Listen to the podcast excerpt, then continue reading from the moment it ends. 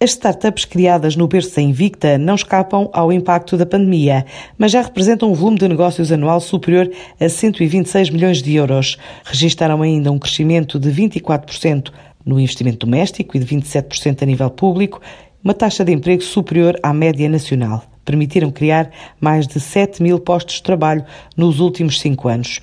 Estes são apenas alguns dos dados revelados pelo estudo desenvolvido pela Associação Porto Digital, em colaboração com a consultora Ernst Young, que caracteriza o ecossistema da região e dá andamento à estratégia Scale Porto, lançada pela autarquia, como revela Filipe Araújo, vice-presidente do município e responsável pelo Pelouro da Inovação e Ambiente. Entre 2015 e 2018, o volume de negócios total teve uma taxa de crescimento anual próxima dos 28%.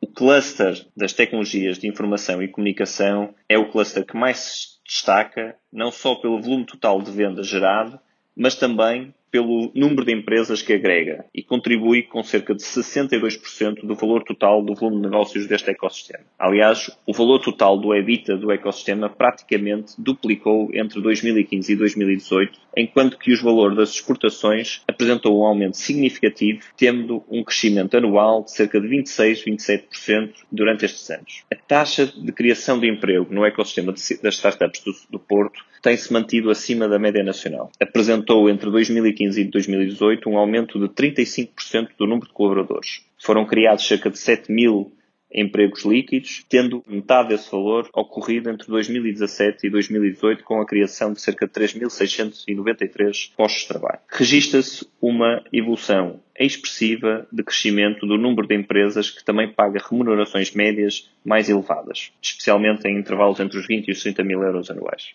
Dado o contexto atual, numa parceria eh, realizada entre a Associação Porto Digital, a Aliados Consulting e a, e a FES Agency, procedeu-se a uma avaliação preliminar ou do impacto da Covid-19 através de um questionário a uma amostra de startups da cidade. E as principais conclusões dizem que cerca de 32% das startups têm até 3 meses de capital disponível. Isto implica que entre 3 em cada 10 correm o risco de encerrar depois deste período. Temos 61% das startups com impacto negativo nas vendas. Há um aspecto positivo para cerca de 15% que viram as suas vendas aumentar neste período.